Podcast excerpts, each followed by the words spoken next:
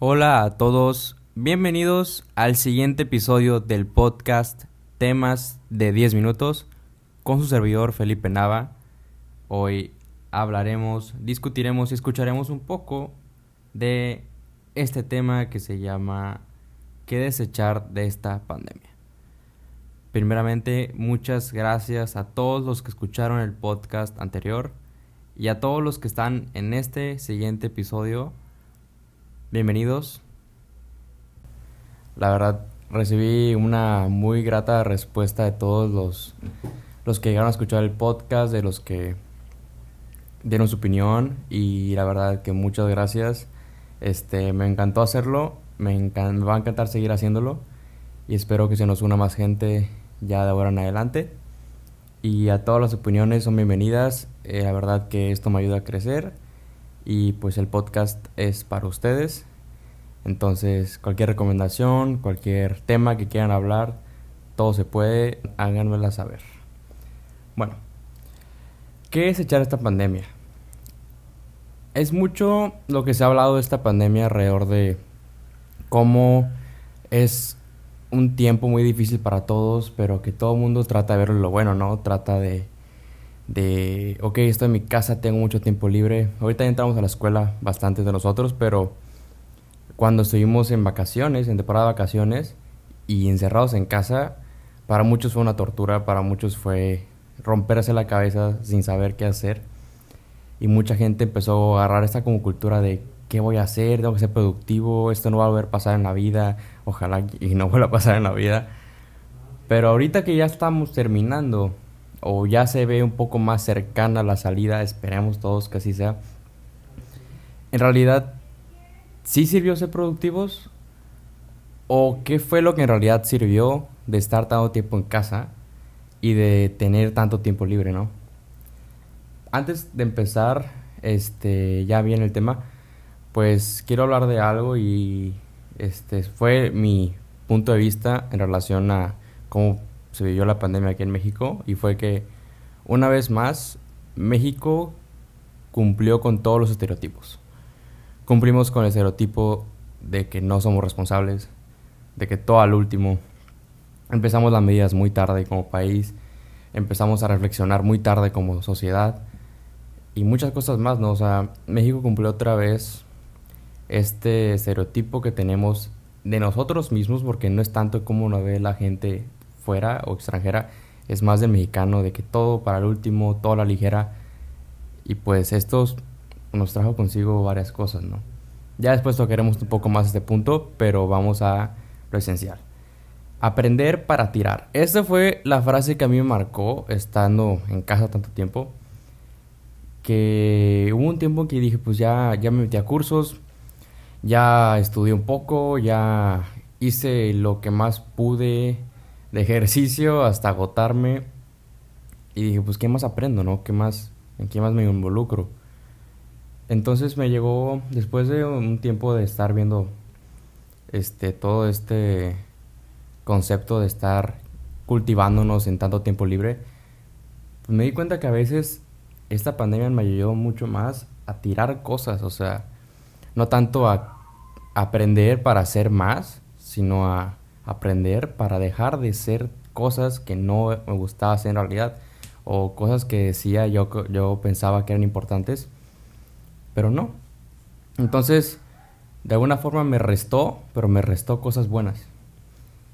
Em, y bueno, estas cosas buenas suelen ser este, de las que tenemos que centrarnos aquí en, en nuestra vida, ¿no? Aprendimos que las necesidades básicas son las que más importan y a veces las damos mucho por hecho. Por ejemplo, ahí voy a darle varios ejemplos a lo largo de este, de este episodio y es que en cuestión de necesidades básicas hay un ejemplo que me marcó mucho y es que con mi cabello es un show. No me gusta traerlo largo, no se me acomoda, mi cabello no tiene forma, mi cabello está muy raro, entonces siempre trato de traerlo corto. Y no pude ir a cortármelo con la frecuencia que lo hacía cuando no estábamos en pandemia. Entonces, pues yo tenía, pues aún así, este, tenía que, tengo que pedir permiso a mis papás para salir, para usar la camioneta, y les decía que, bueno, oye, me quiero cortar el cabello. Y mi papá solamente me preguntó, o sea, ¿para qué? Y yo, que pues que ya me, ya lo traigo largo, ya me pica, ya mil excusas, ¿no? En realidad sí molesta un poco, pero no es para tanto. Y me dijo, ¿qué tan necesario es que te cortes el cabello? Y yo de que, pues en un momento cuando no tienes esa restricción de salir, pues en realidad no te pesa tanto. O sea, es como que, bueno, corto el cabello, me lo corto pasado mañana, sé que me lo va a cortar.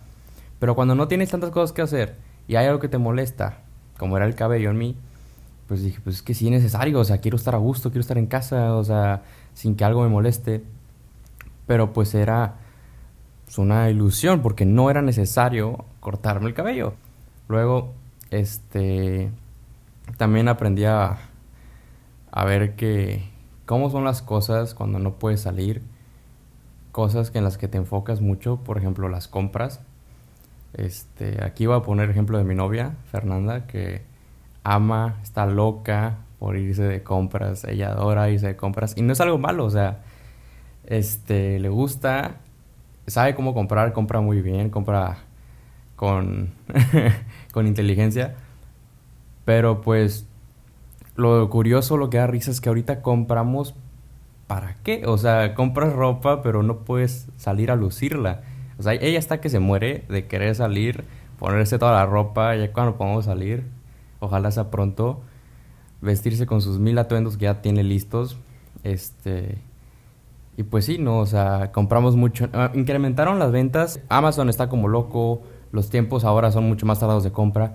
Y la gente está comprando mucho, pero ¿comprar para qué? O sea, para, bueno, distraernos en casa puede ser una razón, pero en cuestión de comprar ropa y comprar accesorios y que la casa esté bonita, también mi mamá de comprar mil cosas de accesorios para la casa.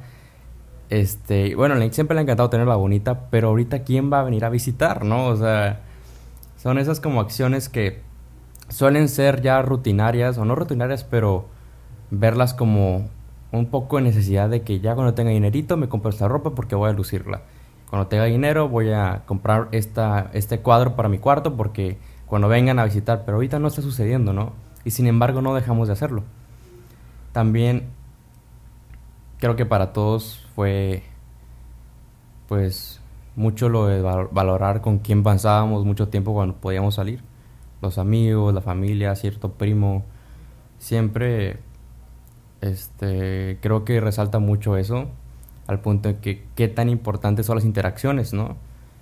Qué tan importante era platicar mientras tenías, no sé, un tiempo libre en la escuela con esa persona, o aventarte el chisme con la amiga cuando salías de, del gimnasio, o sea, tantas cosas que eran tan cotidianas que al final uno no las puede tener ahorita y sí, y sí batallas, ¿no?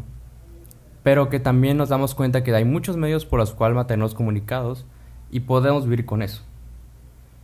Y después de reflexionar un poco de esto, vuelvo a retomar la frase que aprender para tirar, ¿no?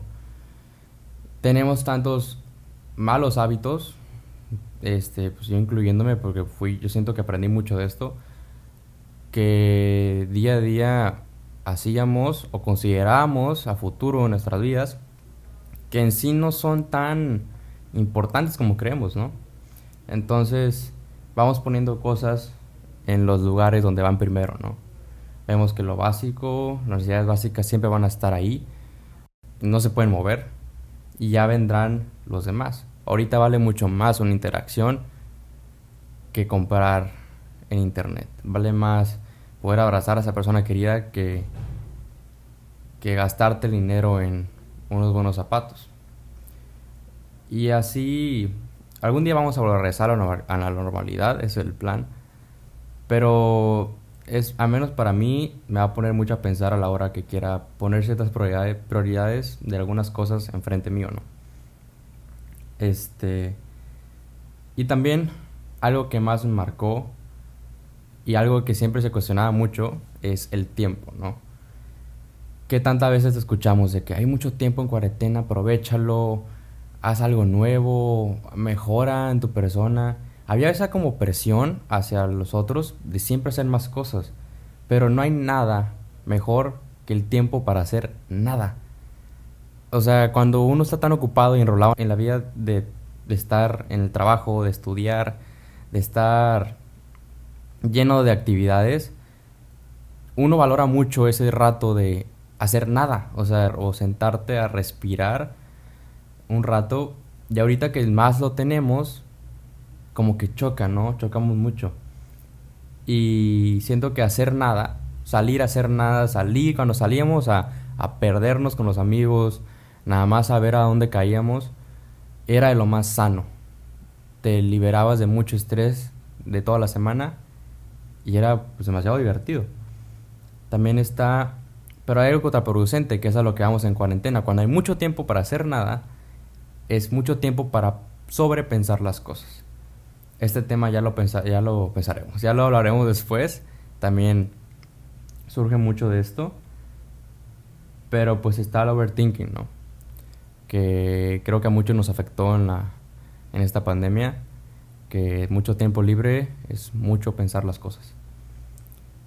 Y bueno, para concluir y retomando un poquito de lo que hablamos ya en la parte del principio, donde México cumple otra vez con los estereotipos, está la parte de nuestro progreso, ¿no?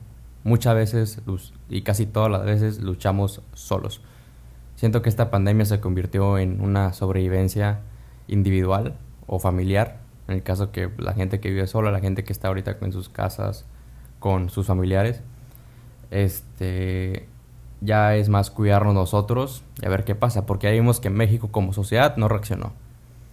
Entonces, también ese, esa lucha individual es a donde traigo otra vez todo el aprendizaje que, que se resultó de esta pandemia, ¿no? Que, que fue el reflexionar sobre ti, qué más vas a hacer y qué cosas ya no hacer, que es lo que más hablamos en este podcast este, de qué no hacer, qué aprendimos para desechar, qué aprendimos para tirar.